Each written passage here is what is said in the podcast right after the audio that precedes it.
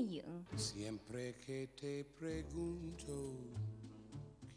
音乐。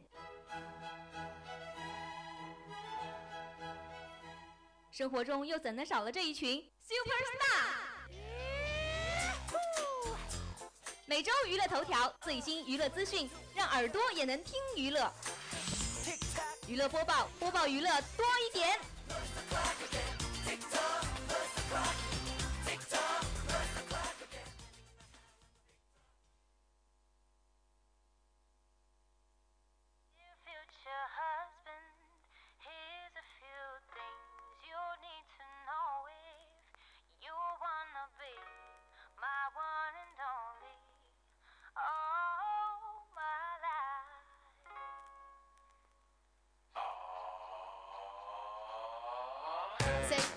点。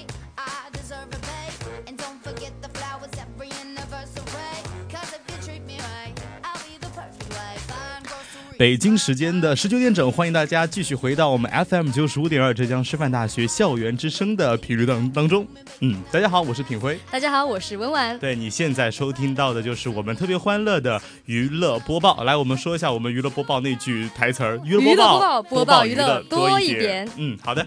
那本期的娱乐播报呢，依旧为大家准备了好多好多有趣的这个新闻。嗯，没错，在我们的第一个板块娱乐新鲜事中呢，给大家送上了五条最新的娱乐资讯。那我们第二个板块呢是，哎呀，我们的老板块一周硬指标。但是呢，这一期的一周硬指标就特别适合像温婉这样的女孩子听了。嗯，我们今天要聊一聊这个好媳妇儿的标准。对，你们是好媳妇儿吗？或者应该说是你们具备好媳妇儿的资格吗？对，嗯那就好好的锁定本期的娱乐播报，我们一会儿见。And maybe then I'll let you try and rock my body right Even if I was wrong, you know I'm never wrong Why disagree? Why, why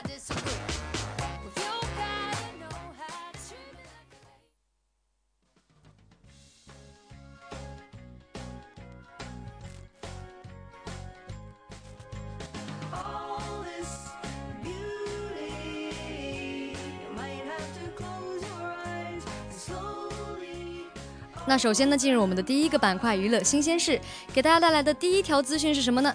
还珠遭恶搞，小燕子抽烟打人，紫薇好饮。近日呢，一部网络搞笑系列作品《还珠格格2015》在网上引起了热议。戏中这个永琪骑着电动车载着小燕子去兜风，傻头傻脑的尔康以及抄起酒瓶豪饮的紫薇，真是毁了不少网友的童年记忆。当然呢，也惊动了原著的所有者琼瑶奶奶。那么在这一部剧中呢，那些演员都是故意打扮的非常的歪瓜裂枣，再加上这个粗俗不堪的台词、晃动的镜头和毫无审美的构图呢，无时无刻的不再挑战着网友们的审美底线。那不少人认为，这是一部连看完片头曲都需要极大勇气的作品。那这个系列的故事背景跟主角呢，都是全部脱胎于这个电视剧《还珠格格》的，但是呢，又以一个非常恶搞的方式对这个故事进行了全盘的解构。而这个系列的出品人以及编剧导演呢，都是内地的导演江星星，而他更为圈内人所熟知的身份呢，是娱乐策划人。他说啊，自己曾经帮一位三线的女演员炒作和一个一线的男演员同居的绯闻，然后帮助他在一夜之间升身价暴涨。这个江欣欣的名言呢是：炒作是明星升级的工具。那这一次呢，他也果然把这一个炒作的精神贯彻到了《还珠格格》二零一五之中。虽然网友是一片恶评，但是这个点击率却是相当的不错。但是，一其中一个名叫《还珠格格》的一集呢，就在某一个视频网站上，进这个点击率就已经超过了一百九十二万。当然，这个《还珠格格》的猪已经变。成了吃了睡，睡了吃的猪，那么简直是在秀下限啦。好的，刚才我们的温婉是不是昨天排练练太迟了，听上去很累的样子啊？好，我们来看看我们第二条新闻。第二条新闻关于我们的这个新的电视剧《商学院》。商学院李晨扮暖男，携手姚晨青梅竹马。那商学院合伙人呢，讲述了三位人生迥异、性格悬殊的女性误打误撞结为合伙人，一路摸爬滚打，最终开拓了一番事业的故事。那电影的这个创业项目呢，为购物网站。众位主演呢，任何呃分别任各种职位，令人遐想，像姚晨、唐嫣。呃，郝蕾戏呃自己笑称自己啊为网站的 CEO、CMO 和 COO。在戏中呢，为姚晨保驾护航的李晨呢，则笑称自己是 UFO。那一部这部电影呢，是一部以女性创业题材为主的电影。那影片中三位男主角的身份呢，就成了众人好奇的焦点。那李晨则表示，我所饰演的角色呢，是一直追随在姚晨身边的一个非常非常喜欢他的男生。虽然是青梅竹马，但是没有太大的本事。但总是在最后关键的时候呢，还是可以起到关键的作用，可以说是超级暖男。那在他在电影中的一句特别引人。呃，尖叫或引引这个女粉丝狂热的一句台词就是“无论如何找到你啊，无论什么时候都不放弃寻找爱的这个机会”。那在电影中的李成呢，是以一个 GPS 作为两个人的信物，也是因为这个信物呢，在两人聚散离多的爱情中呢，终成眷属。那这也是李晨和姚晨两人继这个陆川导演执导的电影《鬼吹灯》之后呢，再次沉沉联手。那我们也来期待一下这一次的联手会擦出怎么样不一样的火花。那接下来的这条资讯呢，也是在最近微博上炒得非常火热的。王思聪斥某兵遭粉丝围攻，回呛道不爱看取关。那在五月十八号的晚上呢，国民老公王思聪在微博中写道：如坦星某兵某宇，除了根本无作品和不会演戏的硬伤，火起来主要靠这个绯闻水军话题和炒作。那么在五月十九号呢，王思聪在微博上称被范冰冰水军围攻，自己呢也打算雇水军来反一击。这个头一条微博就直接将矛头对准了在戛纳红毯上大火了一把的范冰冰和张馨予。那引来了无数网友的围观，而这个王思聪似乎也愿意在百忙之中抽出时间和网友互互呛。他发出了一句话说：“我的微博我爱说什么就说什么，你不爱看就取关。我是垃圾，请继续掏粪，跟本事没太大关系，跟中国有很多像你一样的脑残有极大的关系。”等等非常毒舌的回应。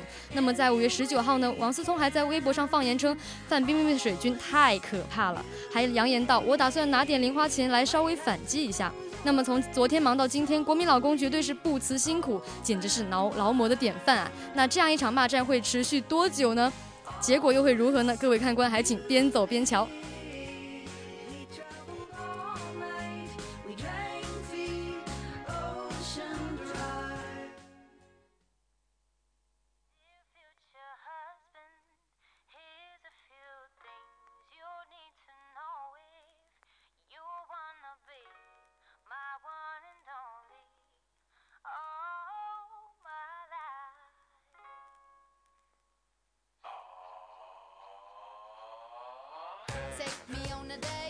好的，让我们来看看我们的第四条新闻。第四条新闻的话，依旧是一部爱情剧，叫做《陷入纯爱》。那《陷入纯爱》最近呀，马上就要热播了。这个年头呢，霸道总裁爱上我这样的情节再拎出来拍成电视剧，一定是赤裸裸的羞辱观众的智商。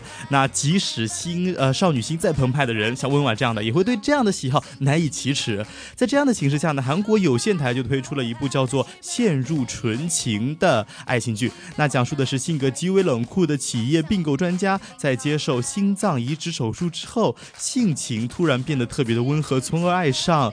女秘书的故事有点像五十度灰的感觉啊。那这个俗气的名字、俗套的剧情确认无误。然而这部剧呢却越播越火，为什么呢？观众在网络上掀起了推荐这部剧的狂潮，更有人表更有人表示啊自己是得了陷入纯情症候群。那在期待这个剧情更新的期间呢，也备受煎煎熬，即使被嘲笑为脑残，那这个铁粉们也依然坚持追剧。这背后的原因呢有三点：首先，全剧高能的。台词太多，俗套的剧情先被这个编剧自嘲自嘲，在这个台词里面洋溢着网友们的内心的戏。同时的话，男主的确魅力爆表，卖萌小动作呢汇成了一部泡妞宝典。第三，服装的确非常的养眼，每六每一每一集就有六套的服装，精心的演绎和搭配，可能给很多的女生满足了眼球，同时呢又有有这个极具魅力的美男来吸引他们。那接下来呢，马上进入我们的最后一条资讯。这一次啊，是跟一个男神有关——约翰尼德普。约翰尼德普呢私带狗狗入境，遭到了澳大利亚的驱逐。这个在《加勒比海盗》中，这个主演约约翰尼德普呢在私人飞机上带着宠物狗皮斯托尔和波入境时候，没有向澳大利亚海关申报检疫。大家也知道，这个澳大利亚是非常注重这个生态的嘛。那么在这个检疫制度上也是非常的严格的，尤其是携带这个动物入境，必须经过申报，而且在入境之后呢，动物还必须接受至少十天的隔离检疫。而这两条约克夏梗犬呢，在被带往这个宠物美容店的路上呢，就被人发现并举报了。于是这个澳洲的官员呢，就前往德普的住所去检查。那么他私带宠物入境的这个行为呢，也因此被曝光了。乔伊斯表示，尽管德普是大明星，但是法律面前人人平等，不能开先例。哪怕是两次被评为世界最性感男人的电影明星呢，如果允许他带着狗入境，那么是不是对其他所有人都应该网开一面呢？不过这个杰克船长并不势单力薄。大量的网民在十四号的时候在网上发起了一个请愿活动，要求政府呢能够刀下留狗。那么在几个小时之内呢，请愿获得了超过三千五百人的支持。而这起风波呢，甚至上升为一个政治事件。在这个澳大利亚的议会上，在野党跟工党认定德普得以带狗入境却不会被发现，是因为这个执政党方面削减了这个检疫的经费。那对此呢，一名工党的发言人称，乔伊斯在向可怜的波和皮斯托尔以及约翰尼德普发难。那么这样一件事情能够上升到一个政治层面，也是可见这个男神的影响力有多大了。但是不管是明星大腕还是这个普通的老百姓，在法律面前还是应该人人平等才对。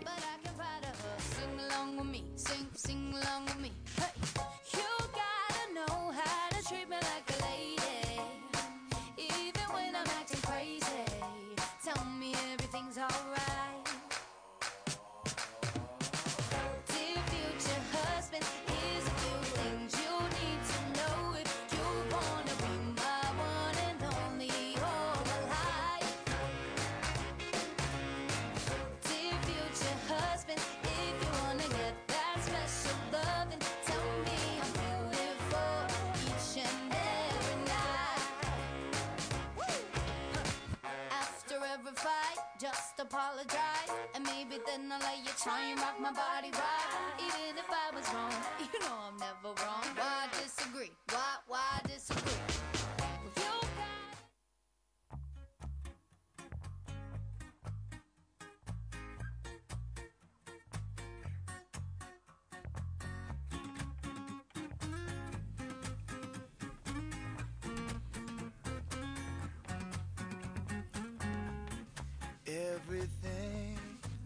好的，刚才在我们的这个娱乐新鲜事儿里呢，品辉和温婉给大家分享了五条新闻，尽管念的好像有鬼在追我们一样，不是时间在追我，对对对，在追我，在追我，在追我，别恶心了好吗？啊，我们马上进入我们第二个板块，第二个板块呢是我们的一周硬指标。没错，在这个一周硬指标里面，刚刚也跟大家遇到预告过了，是从这个虎妈这个事情来来看这个好媳妇儿的标准。虎妈最近的确非常的红，非常的火。没错，这是这一部电视剧也算是我们中国国产剧里面一个非常典型的一个题材吧，算是。对这个中国国产剧嘛，说起来无非就三种：打鬼子、打鬼子、打鬼子，就是抗日神剧嘛，对吧？除了打鬼子，还有像这个呃生活伦理剧，呃家庭伦理剧，对，还有这个宫廷专指婆媳婆媳关系，对对对。然后它这个呢，就是这个三大主流中的其中的一条分支，对，就是生活伦理剧嘛。嗯，那说起家庭伦理剧。啊，这个生生活可能又这个范围又大了一点。说起家庭伦理伦理剧的话，伦理剧的话，像我们之前之前我们讲过哪哪些句子呢？比方说什么呃，媳妇的美好时代。嗯。呃，还有咱们结婚，咱们结婚吧。哦，结婚吧。讲的是晚晚婚的这么一个情况。还有呢？还有什么妻子的诱惑？是不是？回家的诱惑。哦，回家的诱惑。对。妻子的诱惑什么鬼？韩国的。啊，好好好。还有像我们这个，呃，蜗居，嗯，对不对？这个讲讲述我们的婚姻关系的话，其实中国人结婚真的很复杂。比如说，我们会考虑到买房、买车、生孩子，嗯。房奴、车奴，还有像婆媳关系，没错啊。然后呢，丈夫、小三，逗小三，对就是有 N 条主线可以贯穿在我们已结婚后的生活当中。所以说我们的生家庭伦理就会这么的丰富啊。，对，千万不要想着说你嫁给一个有钱的老公之后，你就可以吃饭，睡觉打豆豆。错，除了吃饭睡觉，你还一直要追小三打小三。没 错没错。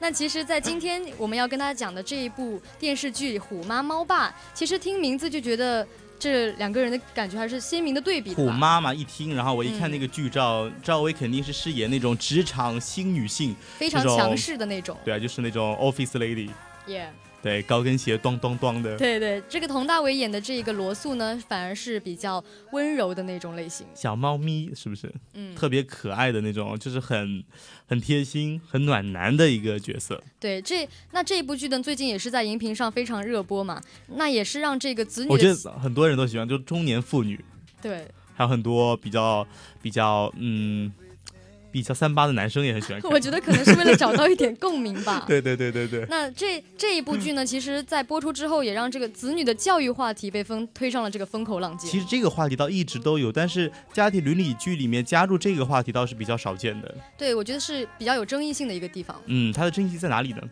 就是在子女的教育问题上会有不同的观念嘛。那么在不同的人看来，也会有不一样的感觉。这个我说起这个虎妈，虎妈的话，其实在美国也特别流行、啊。没错，还有什么狼爸之类的。对对，他们这个教育观就是说，孩子一定要成为第一名，嗯无论是在任何的硬性指标、素质指标还是成绩指标上，一定要拿第一名。没错，在这一部剧里面，这个赵薇演的这个人嘛，他也是想要把孩子送到这个第一小学里。嗯，第一小学，我觉得其实这个心态越来越，其实我觉得身边的人越来越像虎妈了，有没有？没错，就是非常严厉的希望这个孩子能达到一个什么样的标准输。不起，主要是我们输不起，你不觉得吗？现在的这个，连起跑线都不愿意输了，对不对？其实我们已经输在起跑线了，因为我们生在一个屌丝的家庭。是吗？那好，我们再回归到这部剧里面。这部剧里面，其实首先吸引我们大家的是一个关于孩子教育的题材，同时的话，很多女生也会为这个 Office Lady 的呃非常华丽的这个赵薇的打扮所吸引。没错。嗯，那还有一点就是，作为将来要成为准妈妈、准媳妇儿的嗯，师大女生们，或者是要成为这个猫爸的师大男生们，应该从中吸取到什么经验呢？可以化化作我们大学四年的奋斗的一个目标呢？没错，其实，嗯在这一部剧里面，这个呃女主名字叫必胜男嘛，对吧？这个名字就可以体现，就体现出非常的强势，要胜过男生，对不嗯对？那么在这里，她是作为一个妈妈是非常强势的类型嘛，但是作为一个媳妇儿，她是做的非常的好的，哎，我觉得这一点其实也很难，你不觉得吗？没错。像这个电影里面可能是一个版本，但是现实生活中，如果说一个特别强势的女性，我相信她无论是工作还是感情，她都要占领主权的一个地位。嗯你觉得她可能会一直想给婆婆妥协吗？还是属于那种心机婊？好，我今天今儿个今儿个妥协你就给，她打破砂锅问到底儿，呃，这两句有什么关系吗？好吧？我的意思是说，就是 OK，我先忍你，今天我忍你，明天我忍你，就是她的忍耐是为了某一天的爆发，或者哪一天的绝地反击，扑倒婆婆。那今天我们就来好好的看一下。对对对对，那其实我觉得其中的我们总结了一些点，我觉得师大的这个女生也可以听一听。比如说你要成为一个好妈妈，或者是成为一个好媳妇儿，首先你要会做菜，就是上得厅堂，下得厨房，这个比如说说的没错的，不是说那个抓住一个男人先要抓住他的胃。对对对对对。温婉会不会做菜？其实我不会做菜，你愧对自己叫温婉这个名字啊，好不好？我的碗是王字旁的，所以跟这个没有关系。王婉字旁吗？王字旁，好的，好的。那这个会做菜为什么好呢？因为我觉得像传统我们定义中的那种妈妈，不是应该特别会做菜，然后每次孩子上学会准备一份便当给他带回家那种吗？嗯。嗯但是我觉得这个上得厅堂，下得厨房已经过时了在这个时代已经有点过时了。因为我身边很多女生其实你不要给自己不会做做菜找借口好吗？没有啊，我是觉得现在男生都非常贤惠，比如比方说我们的杜一佳，对吧？那你会做菜吗？我不会做菜，那你好意思说？我会煮泡面，至少饿不死。好，嗯，那我觉得这个虽然说不能算一个非常主要的你是不是好媳妇的标准，但是我觉得女生还是应该学会做菜吧。我觉得现在做菜已经不能说是一个嗯每天需要做的一件家务活，而是一种情调吗？调情的手段。调情的呃，这个这个可能是结婚前，就是如果说你会做菜，嗯，那我觉得很浪漫呐、是不是？两嗯，个人、给男生送上一份爱心便当之类的吗？来我家做什么什么给你吃，你好像很有经验的样子，是不是很有挑逗性的感觉？是是，可能会增添一些乐趣。对啊，像两个人在，比如说结婚之后，如果偶尔就是在家里面做饭呐，其实也挺有趣的，嗯，是吧？这一点的话，其实大家平时也应该干干家务，回去的时候呢，学一两道菜，一点都不为过。嗯像像磊叔，向我们的磊叔学习，超级厨王啊！对，参加了厨王争霸赛。我觉得最起码你不会饿死自己嘛。嗯，对对对对，是的，是的，而且还会给大家冠以这个暖男的头衔。虽然他们说暖男是那个男人中的心机婊，是吗？是，就像女生的绿茶婊是吗？是是是是一个道理的。那好，我们接着再分析这部非常火的电视剧。那我觉得里面还有一点就是，它里面特别是讲到我们的赵薇在里面饰演的角色是一个女强人的身份。没错，在我定义中，在我的记忆里面，好像很多人之前啊几年前，大家对于女强人就是活该找不到男朋友，活该守寡，就好像他们找不到男朋友是理所当然的一件事情是因为他们的强势比男人还能干，干了男人应该干的活，而且她还是一个女生，对不对？没错，那就让一些比较大男子主义的男人就会更加的不知道怎么办了。是，而且她像她像她们这种女性的话，往往就是特别的嗯强势，然后呢不愿意去忍让别人，嗯，所以相处起来可能会很困难。但是这部剧的话，倒是给这一类的女性很好的一个洗白。就是给了一个很好的范例吧，算是。嗯，所以温婉，你以后要成为什么样的女性呢？我觉得我可能不是要成为这个虎妈呢，还是要成为那种哑巴新娘里面的 那种隐忍的，就是呃我妻子觉角色得？我应该还算是比较会忍让的类型，但是，呃，我也不反对为自己有时候做一些声明，比如说什么情况下你会声明？比方说受了委屈的时候。但是我觉得，呃，虽然说要声明，但是我觉得还是会选择退一步海阔天空这种类型。那你很能忍呢。对啊，我很能忍啊。但是我觉得很多人像你，能不能做到你这一点？因为特别是像我们九零后或者以后慢慢的零零后因为都，是被这么捧在手心强势，里长大的，不对？怎么可能忍？所以我直接掀桌子拿菜盖丈母娘的头了都，那这样真的不太好吧？不太好，怎么样？先盖了再说。我觉得大家还是有一个成长的过程的嘛。我觉得到了一定年龄，还是会有所改观的。那像你，比如说你爸爸妈妈是怎么处理婆媳的关系呢？呃，我妈妈可能主要是她没有经历过婆媳关系的，我觉得。哦，就是哦，明嗯，白了。对对对，所以你的建议就是说，嗯，但是我有问过我妈妈，就是说，如果我今后跟婆婆关系不好的话，该怎么办嘛她？说没关系，你只要娶一个嫁给一个就是妈妈已经死了的人就好了，不太好。就可以避免这个问题。我妈妈是说，她这个你自己做到最好，然后呃，以一颗很真诚的心去待别人，别人也会跟你产生感情的。场面话了，哎呀，其实我觉得人到一定年龄，他在这个人际方面，他会有一个自己的对你这一点说的，很对，就是人际方面这个处理能力，其实这个东西啊，说到底还是一个你会不会为人处事的嗯，问题。同样一件事情，有些人就可以处理得好，有些人就可以忍了，或者用很巧妙的方式来解决这个矛盾，有些人就不行，没错。对吧？那么在这一部剧里面，这个赵薇呢，她在呃，因为她是虎妈，然后她老公是猫爸嘛，嗯那么在这个小孩的教育问题上就会产生很大的分歧，而且在这个两家娘家跟婆家之间也会有很大的摩擦。好累哦，做人好累。没错，但是这个女主她还是做到了很好的充当一个润滑剂的效果。什么概念呢？就是她会选择去退一步，比如说，呃，让这个婆婆心里好受一点，然后给她做家务啊什么的，让她高兴一下，然后就会妥协了。其实我倒觉得，嗯、退一步倒不退一步倒不是特别重要，重要的是你一定要学会沟通，沟通特别重要。。像我觉得现在在这个身边的一些女生啊，或者是之类的，嗯她们往往会缺乏一种比较大气的。心呃心胸或者是处理事情的能力，他们都比较欠缺。他们觉得他自己是女生，就理所当然的可以退到后面，然后呢，其他的事情别人冲到第一线。其实这个理念有点错误，因为他们真的以为自己还是小公主，殊不知，当你结婚之后，或者当你成家立业之后、啊，你就可能很多事情原先你觉得完全不是你应该干的，突然之间就全部揽到了你身上。比方说全部的那种家务之类的，家务活，然后呢，如何去跟这个老公的朋友打交道，对，还有对不对？另一亲边家戚庭里的人，两边的亲戚打交道，其实这个能力的话，从小就要抓起。而且其实女孩子是嫁到男方嘛，那么回娘家的时间入赘的，就少了也。有入赘的。那不管是哪一方，其实跟自己家里的人关系那个 关系就会稍微远一点点掉，嗯可能。所以说，可能到时候在另一个家里你是独立的一个人，那也不用那么惨啦。但是很多事情都需要你自己去承担，你可能就是会有委屈。对，就是会有委屈的情况。所以的话，就是要学会将职场攻攻心计带到我们家庭中吧。要自 强自立是吗？不不不，意思就是说你一定要更加的游刃有余。嗯嗯，这一点倒是一个很好的提醒。